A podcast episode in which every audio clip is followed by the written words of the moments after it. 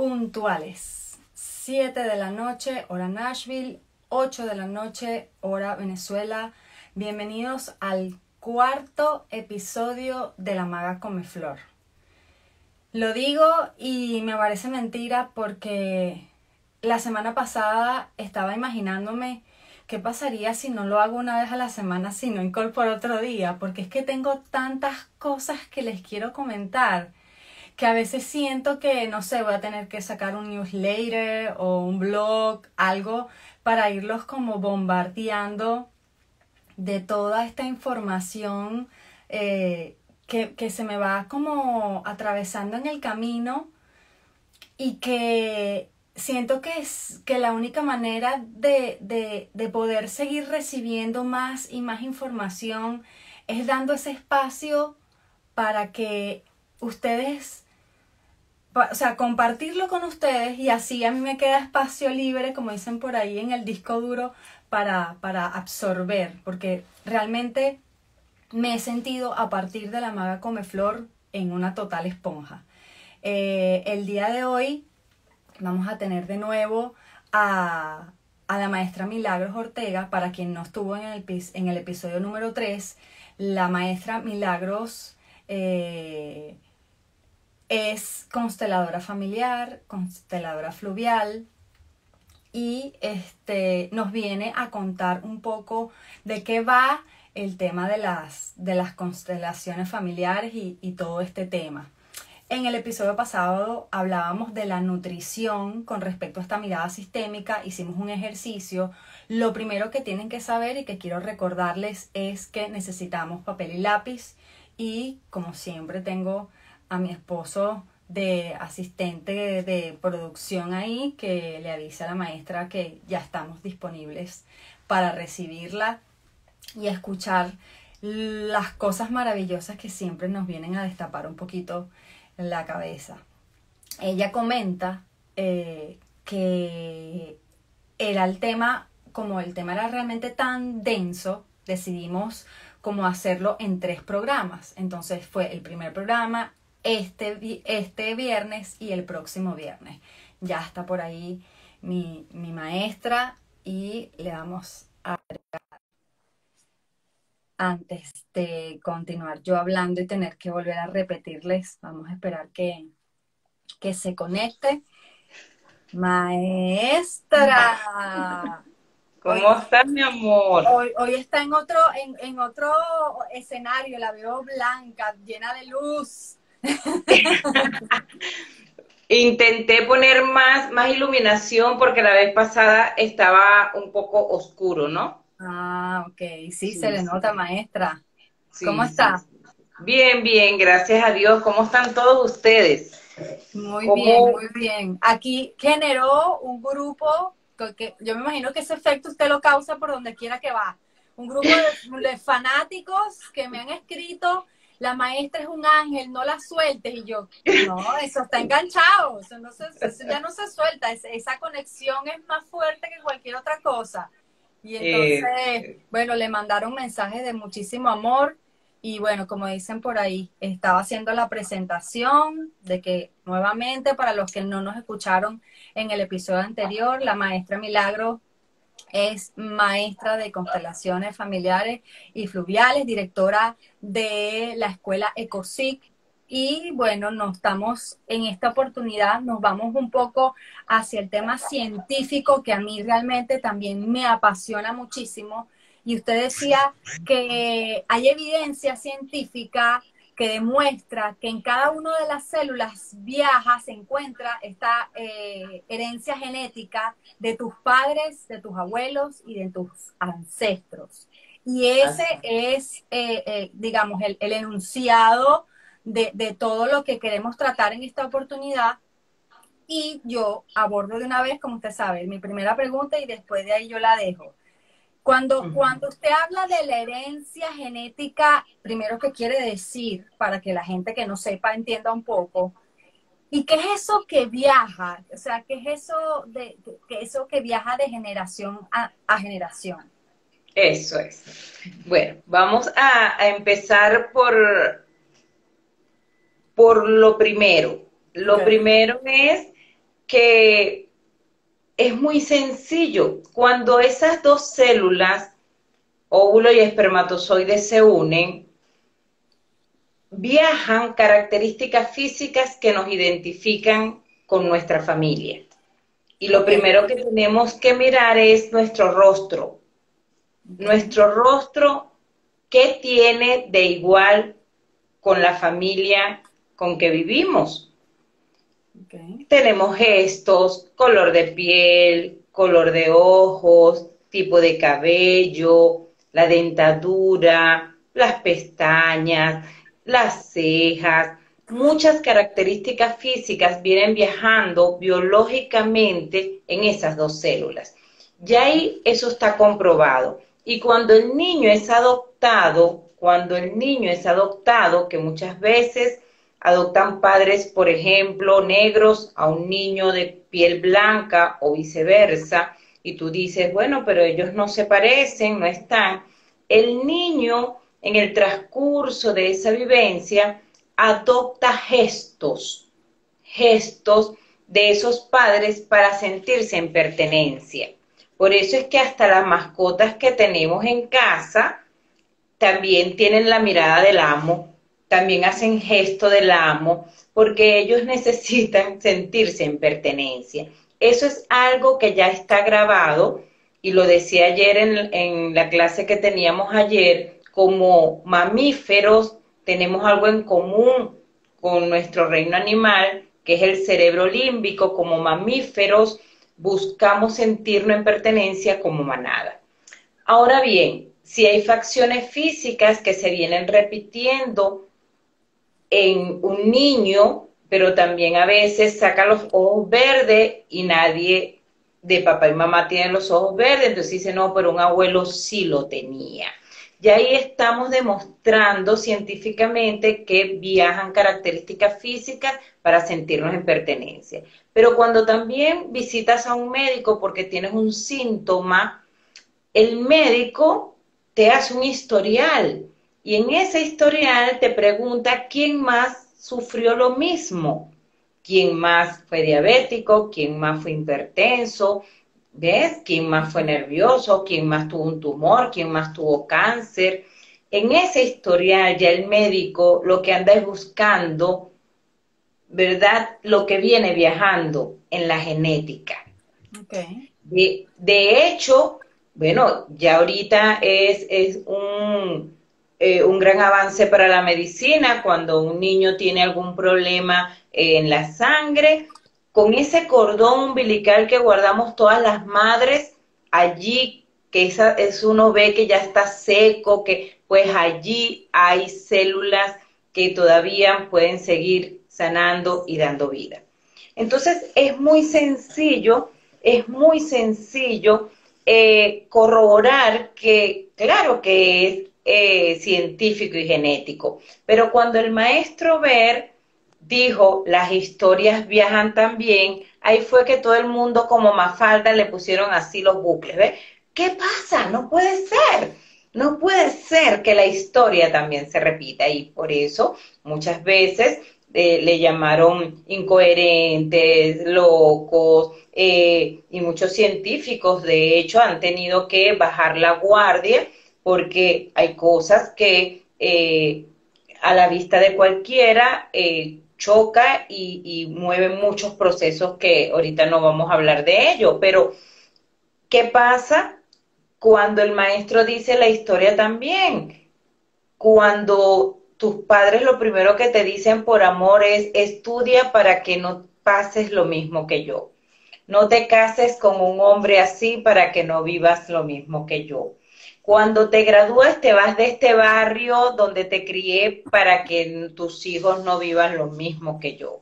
Y te compras una casa que no tenga el techo igual para que por favor no vivas lo mismo que yo. Y lo dicen desde el amor. Y por supuesto vamos a cambiar un contexto de vida diferente, más no la historia. Ok, pero, ese, pero eso, eso que te acaba de decir es, muy, es muy importante, porque yo quisiera preguntarle, eso, e, ese, ese, ese, esa información que viene viajando y que nos van diciendo desde que somos chamo, no, no más bien interfiere con el tema de nosotros verlo como desde la soberbia, muchas veces, o sea, como que, bueno, yo no voy a hacer esto porque, bueno, yo no quiero ser como mi mamá, yo no quiero ser como mi papá, o sea, ¿cómo actúa esa información? ¿Y cuál es la diferencia de hacerlo? sí, claro, ahí entran varias conciencias, las conciencias individuales de cada quien, de cada ser humano. Nosotros somos unos grandes rebeldes pero papá, recuérdate que papá y mamá también fueron unos grandes rebeldes. Entonces, ellos desde ese amor tan, tan, tan bonito que nos entregan, quieren que lo hagamos diferente, nosotros también queremos hacerlo diferente. Hay una cosa que yo recomiendo a los padres, que es que cuando nuestros hijos estén en la etapa adolescente no le demos ningún tipo de sugerencias, ningún tipo de, de órdenes, porque dicen no, no, no, no. Entonces, eh, cada quien desde su conciencia individual va eligiendo, desde ese amor ciego, como dice el maestro, ver nuestras historias. Pero fíjate cómo será de genética que atendí un caso y gracias al live del viernes pasado, con eso de amamantar. ¿Te acuerdas que tuvimos bastante gente? Eso también viene viajando. Entonces, esta chica, esta chica eh, no podía tomar leche. Y hoy vamos a hablar de la alimentación, porque la alimentación también viene viajando en el sistema familiar. ¿Cómo comemos? ¿Cómo comemos? Y no nos damos cuenta. No nos damos cuenta que repetimos la misma alimentación que viene viajando en el sistema. Entonces, esta, esta chica, cuando mando a hacer un ritual que hacemos nosotros de sanación, una rueda de la medicina, que es tomar leche, esta niña no podía tomar leche. Me dice, no, yo no la soporto, a mí me da asco, yo vomito por ello. Y simplemente nosotros decimos, dime tu historial, mi amor, cuéntame. ¿Tu mamá te amamantó? No, no me pudo amamantar. No me pudo amamantar porque mi hermana, la mayor, estaba en un estado de salud delicado, entonces cuando me tuvo a mí no me podía amamantar porque mi mamá también tomaba eh, medicamentos y el médico este, prohibió que me amamantara. Y cuéntame, mi amor, ¿y tú has amamantado a tu hijo, a tus hijos? No, no he podido amamantar a tus hijos. ¿Ve? Entonces, ya uno como constelador dice, esto viene más atrás, ¿qué pasó más atrás? Y resulta que en muchas de esas historias, y ahora voy con mi propia historia, cuando la abuela se muere o la bisabuela se muere, ya allí hay un vínculo interrumpido donde el bebé no pudo tomar leche. Hay unos casos muy especiales que se le daban a otra mujer que estaba amamantando en el pueblo y ese niño fue amamantado por otra mujer y obtuvo ese líquido. Pero resulta que no. Entonces, cuando uno está haciendo este tipo de sanaciones, te vienen casi todos los temas de la semana son iguales. Y me dice otra este, consultante y me dice, y tengo un problema en la hipófisis y tengo problema de, este, se llama la, la, bueno, no me viene ahorita, pero hay una hormona que la tenía en, el alto nivel, la prolactina, la tenía en alto nivel y entonces también sufre la tiroides y dije, bueno, tiroides, control, prolactina, ¿qué pasó con el amamantamiento? Y me dijo, mi abuela murió eh, dando a luz a mi tía y por supuesto mi tía se quedó sin amamantar. ¿Y tú amamantaste? No, nunca pude. Ok, ahí está el tema. Entonces, eso se viene repitiendo en el sistema familiar y por supuesto los sistemas inmunológicos de esa familia son bastante bajos y se tienen que reforzar. Yo tengo una hemoglobina, yo nunca he tenido una hemoglobina de más de 13 mi hemoglobina siempre ha sido de 11 y de 12, porque mi historia es esa, porque una bisabuela mía murió, porque hubo un vínculo interrumpido donde no se amamantó a mi abuela y viceversa.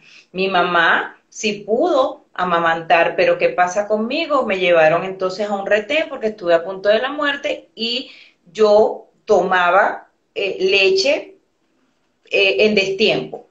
¿Me entiendes?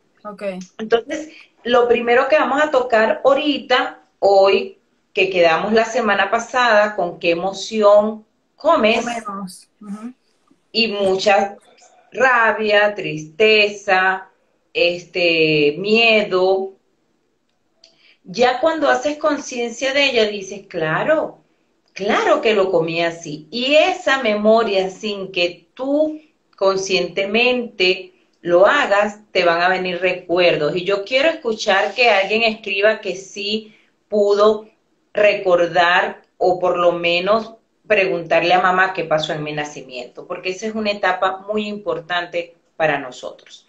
Entonces, maestra, que, que, la voy a abordar, porque es que mm, van escribiendo personas. Aquí está eh, Melissa diciendo que desde la tristeza, a mí me llegaron unos cuantos mensajes por DM, qué significa que, de, con rechazo, esas cuatro emociones que se dieron y, y, básicamente la información era la misma, te comes a mamá con esa emoción. ¿Y cómo haces para, para verlo de manera diferente?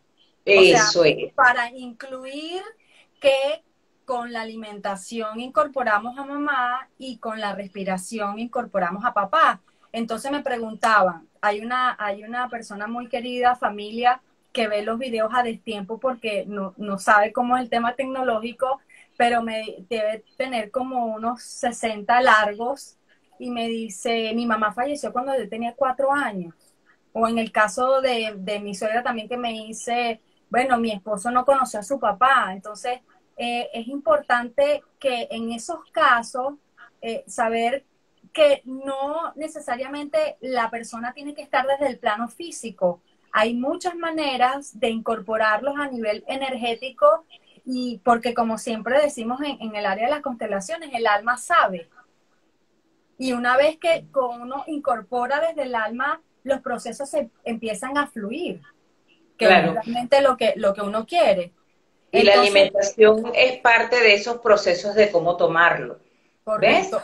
En mi caso, mi hermana tuvo preclancia que es aquello que le sube la atención y por ende no pudo, no, no le salía, eh, era primeriza y yo para, yo, yo, mi sobrino nació en marzo y yo di a luz en mayo, pero ya yo en marzo, ya yo estaba lista, pues, entonces me acuerdo que de manera de chiste me dijeron, bueno, pero para que se bote esa leche, pégatelo, pues, y entonces yo así con un poco de miedo porque aparte yo tenía 17 años, maestra, te sabes. O sea, yo, yo quería perder como eso, igual con mi hija, pero, pero estaba mi sobrino, mi primer sobrino, y nosotros vivíamos juntos y yo, yo lo amamanté y esa conexión que existe entre él y yo es algo que, que, que obviamente es inexplicable porque como le digo yo, él no es un sobrino cualquiera, yo duré cuatro o seis meses amamantándolo paralelamente, incluso que con mi hija. Entonces, ese tipo de anécdotas son buenas como rescatarlas porque, porque vemos cómo incorporamos de alguna manera esa, esa información. Claro, son historias y esa historia de que tú amamantaste a tu sobrino no es la primera vez que sucede. Porque fíjate todo lo que me estás relatando, mi suegra esto, mi mamá esto, son las mismas historias de vínculo interrumpido. ¿Ves? Y por supuesto, cuando ya tú tienes conciencia de esto, bueno, yo no soy la primera vez que, que yo no fui la primera que amamanté, atrás también hubo, entonces ya en tu historia sabemos que hay una mamá que no pudo amamantar porque quizás se murió. ¿Cómo hago yo para incorporarlo? Hay muchísimas maneras desde la sistémica, pero esta vez lo vamos a hablar desde el alimento. Y una manera de incorporar a mamá es alimentándonos. Entonces, voy a pedir, así como pedimos la semana pasada, qué emoción, con qué emoción comemos y que la tienes en papel y lápiz, voy a pedir que hagan una lista de lo que no comen, qué no, no te gusta, qué ah. rechazas. ¿Ves? ¿Qué rechazas? El coliflor, el hígado, em, el brócolis, la gelatina. ¿Qué rechazo? ¿Qué rechazo? La misma leche, los granos, soy vegetariana. ¿Qué rechazo? Eso que rechazo, rechazo a mamá. Rechazo a mamá. Entonces, tenemos dos condiciones ya, como con rabia, pero además la rechazo. ¿Ok? Ah, ok. Como con rabia y la rechazo. Rechazo algunos aspectos de mamá. ¿Por qué? Porque no todos los alimentos me gustan. ¿Ok? Mm. ¿Ves? Entonces, cuando vas al historial de ese hombre o esa mujer, entonces muchas veces dicen, no, es que me, me metieron hígado hasta que se cansaron, pero es que me obligaba a comer el brócolis, pero es que no, mi mamá me obligaba a tomar la avena. O simplemente, este, también ancestralmente rechazan ese alimento porque atrás tampoco lo comían o no lo conocían, porque eso también depende del área geográfica de donde tú vengas, ¿no? Ok, ok. Entonces, ya tenemos dos elementos que nos identifican. Cuando uno desde el adulto se da cuenta que cuando yo rechazo algo, estoy rechazando a mamá, y que también hemos dicho que la mamá es la abundancia divina, es la salud, es la feminidad, es lo que te sostiene y que todas esas cosas bellas, cualidades bellas te van a acompañar durante toda tu vida y que no tienen nada que ver con que tengas cinco diplomas ni que tengas todo el dinero del mundo, entonces uno dice, epa, esto, yo quiero hacerlo diferente yo quiero empezar una nueva historia con mi mamá, porque esa misma historia se va a repetir con tus hijos. Entonces, ¿qué hacemos cuando rechazamos tantos alimentos o hemos tenido una niñez que donde mamá o la abuela nos obligaba a comer cosas porque creían que era lo mejor y sin duda alguna era lo mejor? Ay, nosotros a los hijos de nosotros no que coman lo que ellos quieran que coman los que ellos quieran, porque yo no voy a hacer lo mismo que me hicieron a mí. Entonces, estos niños, ahorita en la actualidad hay obesidad y hay desnutrición. Hay niños desnutridos viviendo en casas de familia que no les falta alimento, pero es que no quieren comer nada. Porque esa mamá, desde la arrogancia, dije, yo, no, no, no, que coma lo que quiera que coma lo que quiera, hamburguesa, perro caliente, ¿sí? Chucherías, todo porque estamos bravos con quién? Mamá. Con mamá y con las mujeres del sistema. Maestra, aquí le dicen, le hacen una pregunta. Eh, ¿Eso quiere decir que si uno quiere ser vegano es rechazo a la madre? ¿Cómo, Sí. cómo sería en ese caso? Sí, fíjate, sí. Y no solamente entonces a la madre, porque entonces aquí viene otra conciencia de que nosotros no solamente estamos conectados con el sistema familiar, sino con un sistema multidimensional que tiene que ver con un reino animal, un reino vegetal, un reino... Cuando yo no como carne, cuando yo no como vegetales, yo estoy rechazando una parte de este mundo maravilloso del ecosistema en donde vivo. Y eso tiene que ver eh, en parte de esto que yo este, experimenté. En un principio, este, bueno, comer carne, voy a dejar las carnes, voy a comer toda la plancha y resulta que un doctor me dijo, ¿sabes qué? Tienes que comer más carne y cuando dejé, fíjate, dejé de comer carne estaba más rabiosa. Esa rabia con que me comía mi mamá, pero tenía más rabia. Esa rabia viene del reptil, viene del reptil, viene de los animales, de la defensa, los músculos.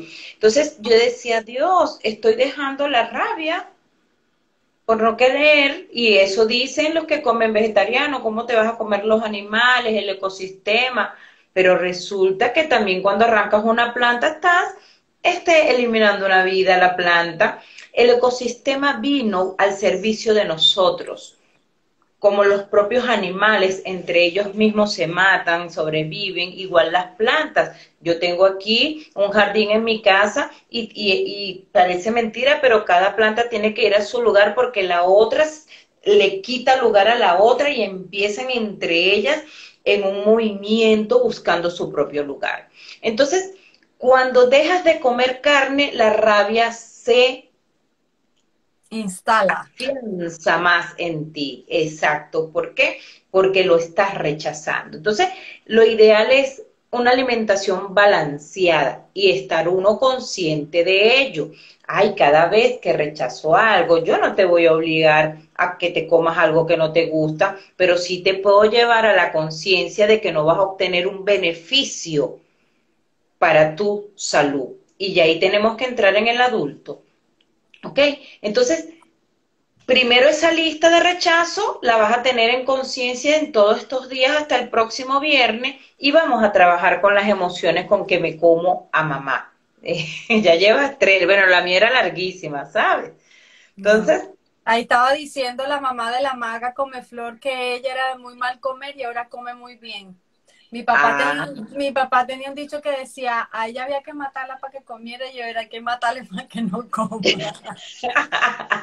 bueno, hubo un cambio en su vida sin que ella se diera cuenta, hubo un movimiento del espíritu en su vida donde ella empezó a amar más a mamá a través de la alimentación.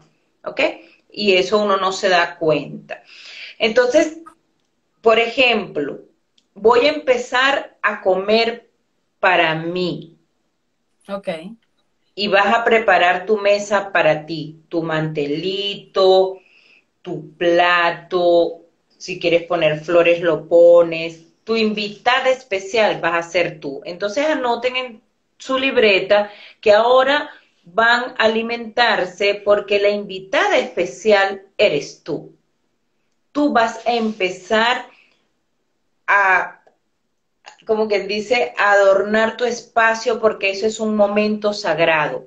El momento en que te alimentas es un momento sagrado. No lo hagas frente al celular, no lo hagas frente a la televisión. Aplausos. No, no lo hagas este, distrayéndote. Ese es tu momento sagrado ese momento, en mi caso personal, que yo no pude tener con mamá en el momento de nacimiento, que yo no pude estar con ellos los primeros 30 días que nací porque estaba en una incubadora, pues yo me acuerdo de eso y digo, bueno, este es mi momento para comer. Doy gracias a Dios que entonces a la hora del almuerzo nos sentamos todos en la mesa a comer y estamos disfrutando de mamá. También disfruté mucho tiempo de papá que estuvo almorzando por un año continuo aquí. Bueno, yo creo que cuando tú viniste a casa, mi papá venía a almorzar aquí a la casa. Entonces, en ese, en ese, e, eso uno lo hace ahora con conciencia y lo disfruta más. Si te salió la emoción rabia,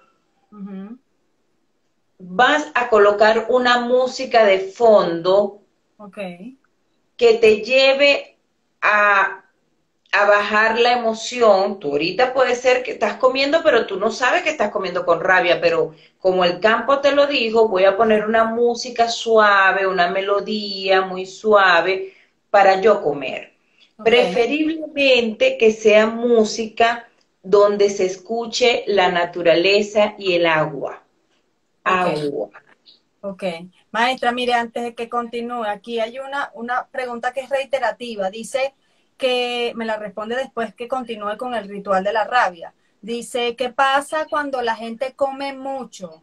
Cuando es lo ah. contrario, cuando la gente tiene como esos atracones que le gusta comer más de la cuenta. Ok, se quieren tragar a mamá, se la quieren tragar. ¿Se acuerda que eso lo vimos el viernes pasado? Yo me trago a mamá, entonces tenemos dos condiciones, me la trago con rabia ¿Ves? Me la trago con rabia, me la trago y la rechazo, me la trago, la bulimia y después vomito, la rechazo, ¿ok? Entonces ya tengo dos condiciones. Y qué bueno que es la mirada sistémica porque aquí no estamos juzgando a nadie. Aquí simplemente lo que estamos es reconociendo cómo estoy comiendo para yo que obtener una mejor calidad de vida. Incluso, incluso para nosotros, por lo menos aquí en la casa, después de, esa situación que yo contaba en el primer episodio, que había pasado una situación de salud, creo que incluso el médico en ese momento eh, me dijo algo que yo lo tomé como para, para, para, el resto de mi vida y es que este hay que hay que ese es el momento hay que buscar esa armonía en todo momento y hay momentos claves en el día en que uno no se puede, como quien dice, permitir, porque el alimento no solamente viene de lo que comemos, sino también de lo que escuchamos, de lo que miramos, y de repente uno está comiendo y por el mundo acelerado ve el teléfono y ve una mala noticia, y, eso tiene una injerencia este súper eh, destructiva, digámoslo así, porque te corta el, tema de la digestión y te saca realmente del orden perfecto con el que uno debería de comer. Aquí en la casa, incluso después que yo tuve la fortuna de, hacer la formación con, usted, yo, cada miembro de mi familia tiene un puesto en la mesa el que es. Y cuando estamos en la mesa, el celular no está permitido, no es negociable las emergencias, porque yo les explico aquí a las muchachas, o sea, realmente comiendo en el acto tal real de comer, ¿cuánto te tarda? ¿10 minutos? O sea, incluso ahora soy de las que me gusta, antes no lo practicaba porque por este mundo acelerado, ahora incluso también hacemos la sobremesa. Y ese es el momento que tenemos, el único momento cuando estamos las, por los cuatro que vivimos en la casa, de mirarnos a los ojos y decir cómo te fue, pero siempre si hay alguien que rompe con eso, y eso, ojo, tiene que venir de los hijos hacia los padres, pero quien pone el ejemplo es de los padres a los hijos. No le puedes exigir como padre a tu hijo que no esté mirando el celular si tú eres el primero en hacerlo. Y la excusa no puede ser que estoy conectado con el trabajo. Y yo tengo que admitir que en el pasado yo era una de las personas que era esclava del teléfono con respecto al trabajo, pero hay momentos en el día en donde no puede ser negociable, ni siquiera es por el tema de dar el ejemplo a tus hijos, sino yo incluso sola, sola, sola, sola en la casa, pongo el mantelito y veo el teléfono y, digo, no, o sea, nadie te está viendo, pero, pero estás contigo, que es lo más importante. Así es, y uno tiene que proponérselo porque así como tú, igual yo con todos los grupos que tengo y yo vamos a almorzar, almorzar. En ese momento de almorzar tenemos que bendecir a los alimentos. Tenemos que hacer y aprender como hábito bendecir esos alimentos, porque esa energía de la bendición va a hacer que ese alimento, por supuesto, tenga un mayor beneficio para ti. Si estoy comiendo con tristeza, si estoy comiendo con tristeza, yo voy a poner una música, pero siempre instrumental, una salsita, ¿sabes? Una salsita, un merenguito, pero que no eh, tenga eh, las, letras, no, que sean instrumental y que tú estés eso, y, y vas, y vas, y vas y ya tú sabes que tú comes con tristeza, que te la comes con tristeza, pero tú vas a ir modificando esta, esta cosa. Si es con rechazo, yo el rechazo generalmente, la, la característica que nosotros vemos de rechazo es del racismo, ¿sabes? El racismo.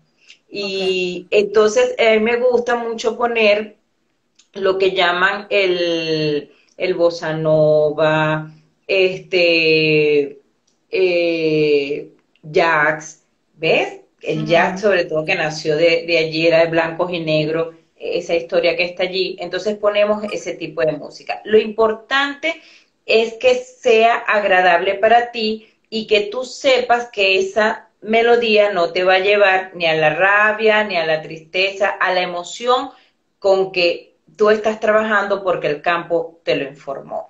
Eso es lo, bonito, que tú te sientas que estás almorzando en un momento muy agradable, muy agradable. Si vives en un espacio en donde hay pájaros, que tiene fuentes, no pongas nada, porque ya eso es suficiente, ya eso es suficiente. Entonces, bueno, bendecir el alimento. Lo que tú decías de las emociones, recuerda que hay ya científicamente comprobado, gracias a, al gran maestro Masuro Emoto, en donde él puso a dos personas a cocinar arroz. Una estaba de mal humor, una estaba feliz cocinando el arroz, y esos arroces, esas dos ollas de arroz se dejaron allí por cuatro horas, y un arroz por supuesto, no duró lo que duró el arroz que hizo la señora con que estaba alegre. Lo que quiere decir que los alimentos también perciben la emoción con que tú los preparas. Entonces, cuando tú bendices y cuando tú agradeces, estás en ese momento,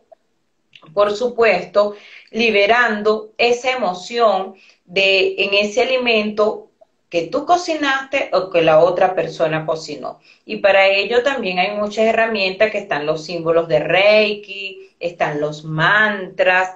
Todo eso nos ayuda a que estos alimentos de una u otra manera mantengan su alta vibración y que sea un beneficio para nosotros. Luego vamos a trabajar con aquello que yo digo que es la conexión con la madre, que es la leche y la avena. Leche y avena. Y voy a incorporar, por ejemplo, en el desayuno, puede ser una taza de avena caliente rica, con canela, con cambur. Ay, no es que es riquísimo. hacer una merengada en los batidos, yo mando incorporar de cualquier fruta avena para que tú veas qué rico es. Y si no, entonces en las arepitas que vamos a empezar a hacer de auyama, de ocumo, de este plátano, incorporar la avena en hojuela. Okay. Es, una fibra natural, igual que el afrecho, en donde vas a ir notando, y créeme, es importante.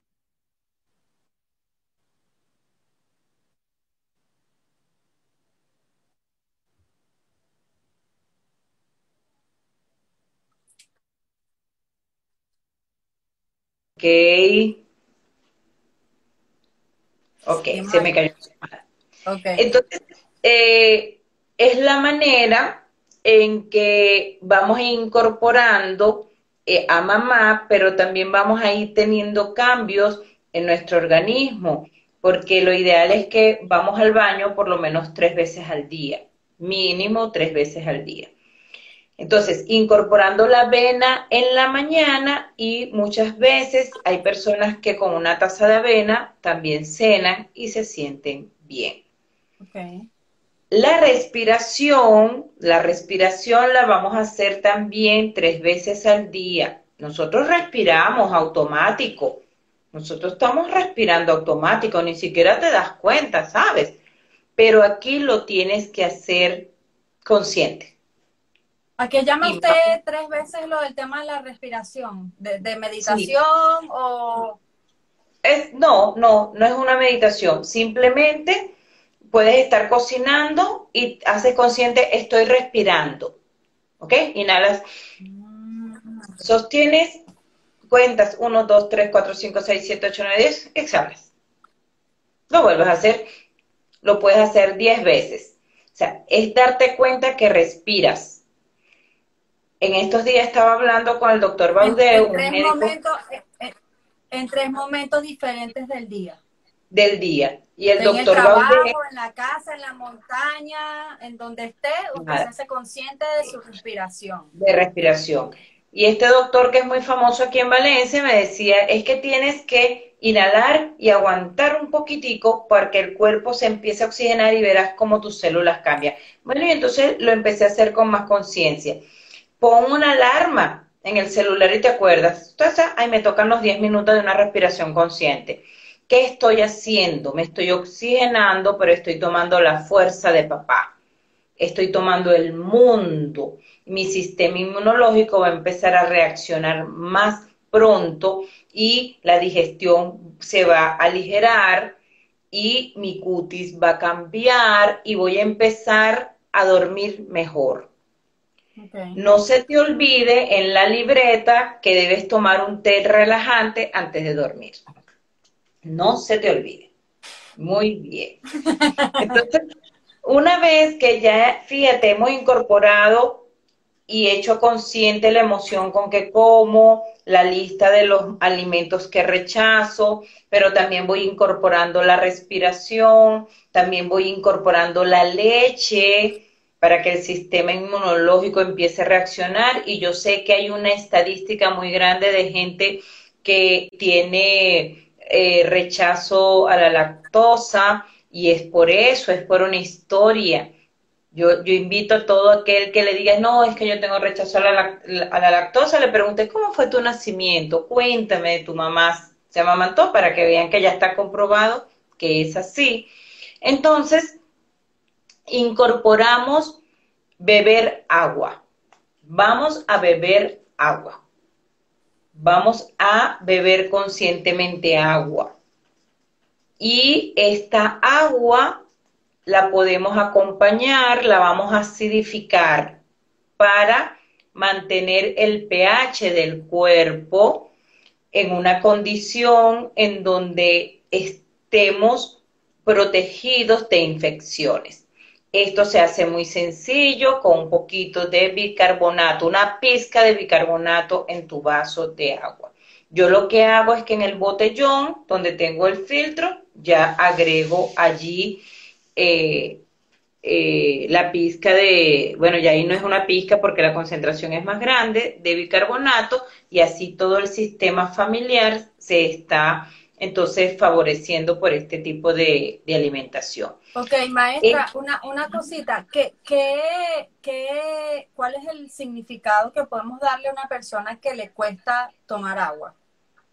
Ok, el agua, sí, el agua es mamá, el agua es mamá. El agua es la que permite que esa célula se permee, ¿verdad? Y este, pueda desarrollarse normalmente. Entonces, cuando nosotros no tomamos agua, no estamos tomando a mamá.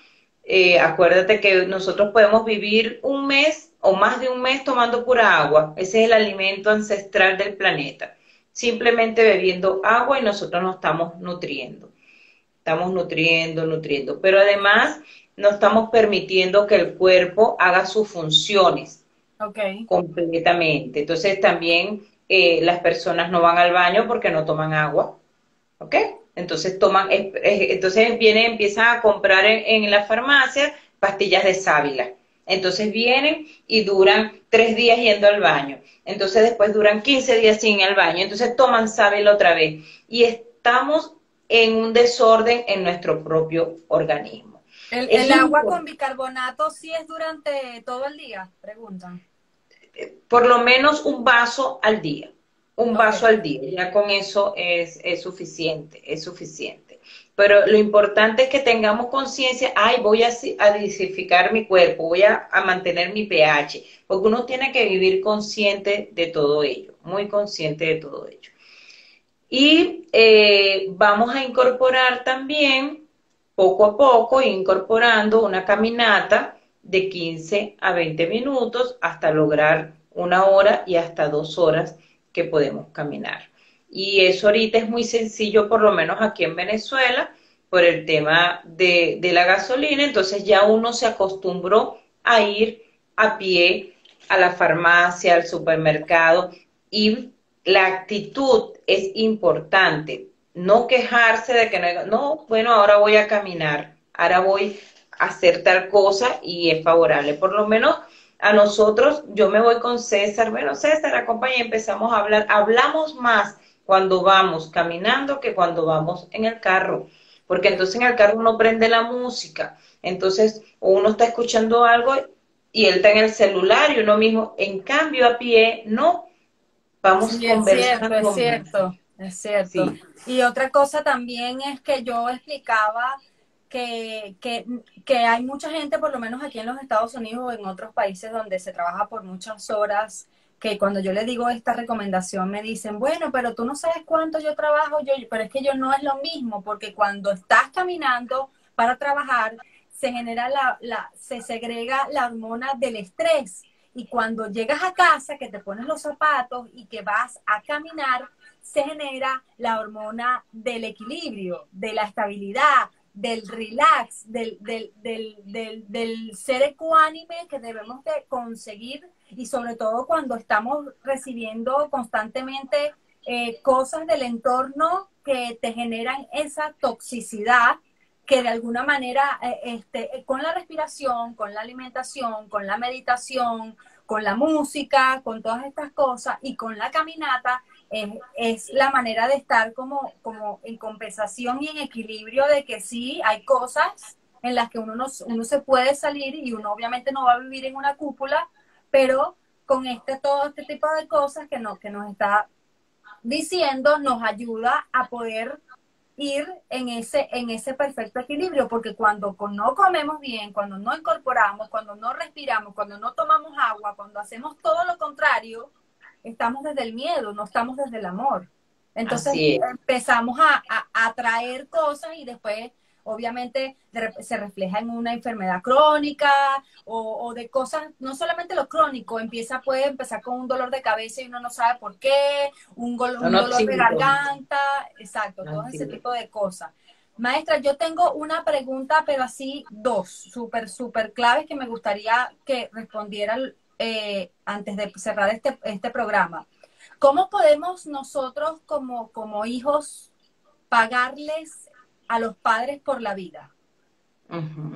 Bueno, interesantísima porque no hay, no hay una manera eh, cómo pagarle si no tomando tu propia vida. Esa es la única manera.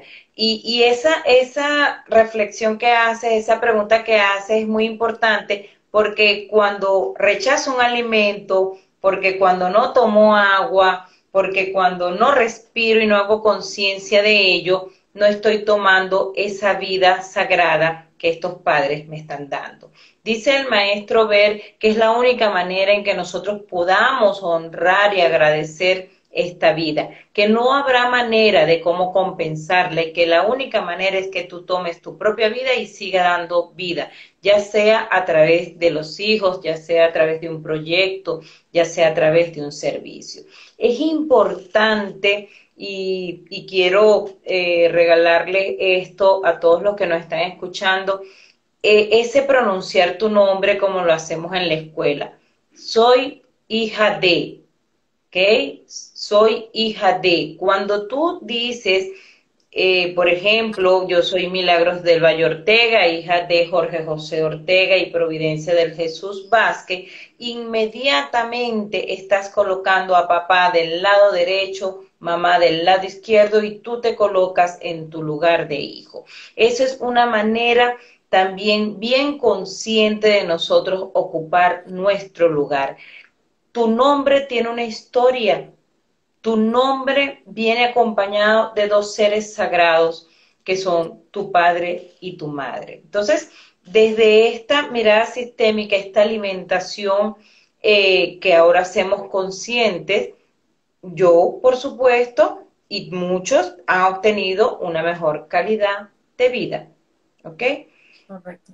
Empiezas a dormir mejor. Y eso de dormir mejor tiene que ver también con una historia familiar. Y cuando tú empiezas a crear nuevos hábitos, que así fue cuando se llamó este proyecto en su primera instancia, crear nuevos hábitos alimenticios, definitivamente tu cuerpo empieza a cambiar, tus células empiezan a hacer un cambio y desde el amor siempre, no como eh, tú me comentabas, no desde el rechazo, no, desde ahí nunca vamos a obtener buenos resultados, sino siempre desde el amor. Cuando uno se come una arepita, porque acuérdate que aquí no vamos a excluir nada, tú te puedes comer tu arepa rica, tu arepa rica, rica, rica, dice, wow, me estoy comiendo esta rica arepa, me estoy comiendo a mamá, me estoy comiendo los nutrientes que hay en ella.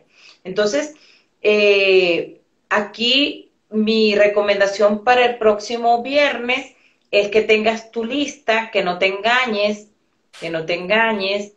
Eh, los resultados que vamos a obtener es que rechazamos tantos alimentos que ni siquiera sabemos que existen, que ni siquiera sabemos que son beneficiosos para nuestra vida y que cuando nosotros empezamos a incorporar esos alimentos, Y si de aquí al viernes tú quieres empezar a incorporar estos alimentos, ya vas a notar la diferencia de cómo eh, tú ahora lo incorporas y dices, Dios mío, pero ¿por qué? Yo incorpor rechazaba esto que ahora me parece tan delicioso, ¿no? Y, y no solamente los alimentos de, de, de, obviamente, de donde somos, en el caso como lo que tocamos también, yo toqué en el segundo capítulo, y es que el hecho de, de incorporar los alimentos de donde venimos, por eso obviamente sale la arepa, pero también incorporar los alimentos del sitio donde decidimos migrar en el caso de la que la gente que viaja, porque incorporas ese vas a ese nuevo ecosistema y te tienes que adaptar y tienes que incorporar sin olvidar, obviamente, los alimentos que se, que se daban más en tu país y tener esa, esa curiosidad desde el bebé, desde el niño, que toca cosas nuevas, que pregunta. Aquí de repente, por ejemplo, la comida típica del sitio, entonces, ah, bueno, de repente es cangrejo, pescado, entonces, claro, uno va en, función del, del, cuidado. Hace rato decían este, que cómo haces con un alimento que te cae mal. Siempre los resultados a nivel general son los mismos. Cuando hay un alimento que te cae mal, hay que ir a buscar la historia.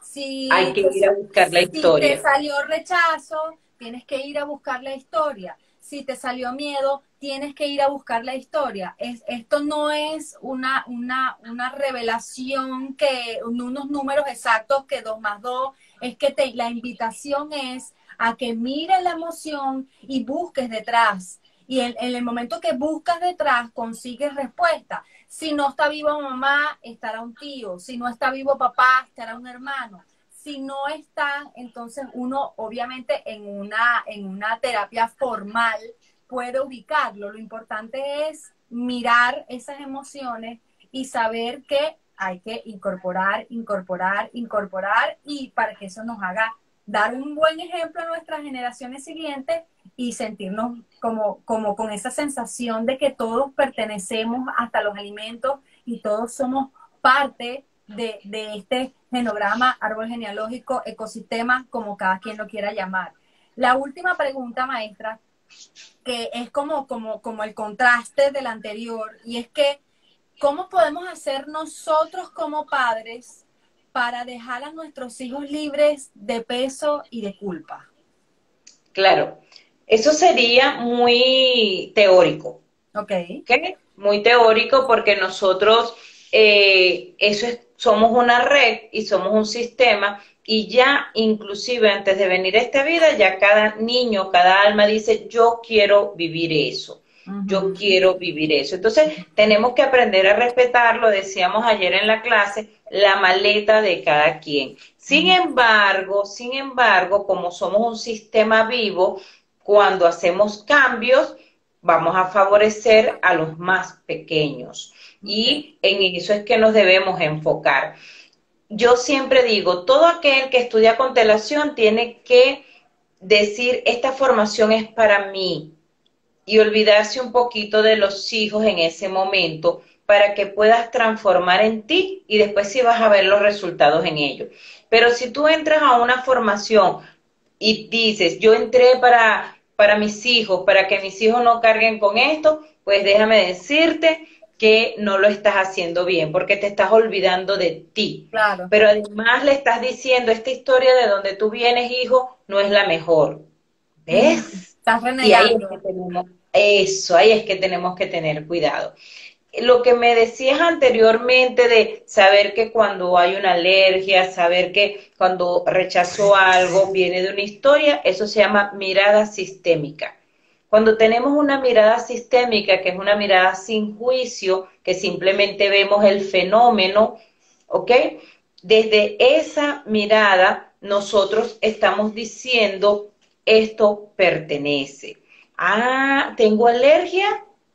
¿Qué pasó atrás? ¿A quién estábamos rechazando que yo también lo estoy rechazando con este alimento? ¿Ve? Una enfermedad es un síntoma una alergia es un síntoma, es que cada vez que tomo eh, ácido, alimentos ácidos, me da una alergia. Ajá, ¿y qué pasó con eso? Porque el cuerpo lo hizo, la divinidad, perfecto. Perfecto para alimentarnos con todo lo que tengamos allí en nuestro ecosistema. Importante, entonces, nosotros concientizarnos. Tú decías hace rato, si yo no doy el ejemplo como padre, ¿cómo le voy a decir al hijo mío que coma grano? Si yo no como grano. ¿Ok? Entonces, yo eh, les voy a pedir que tengan esa lista de rechazo y luego van a investigar.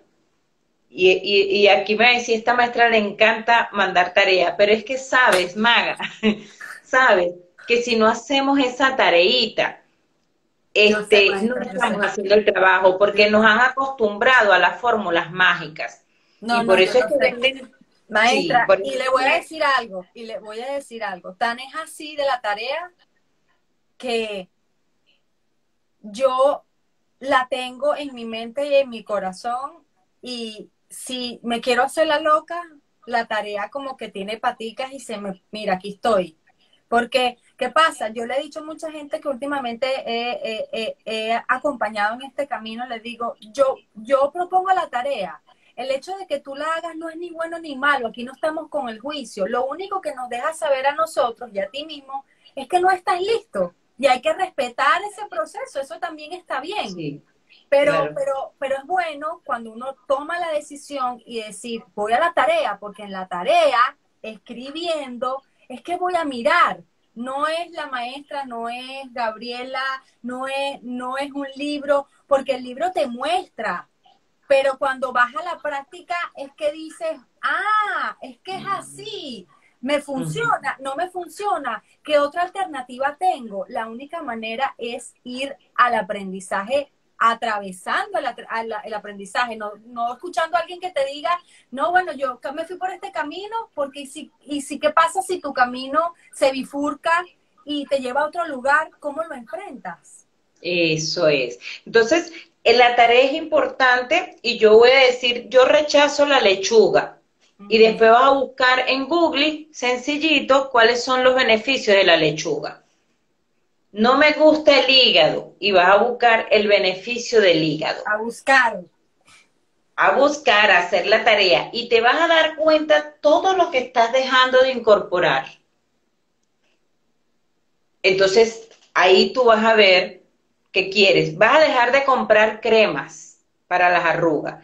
Vas a dejar de comprar cremas para blanquear el cutis. Vas a dejar de comprar una serie de cosas, la fórmula mágica que te venden en los mercados, que eso también está bien, pero que lo puedes incorporar con la alimentación. Lo puedes incorporar con la mirada sistémica con conciencia. Lo puedes mirar siendo el hijo, que es la manera de honrar a esos padres y de agradecerles que a través de ellos tú viniste a esta vida.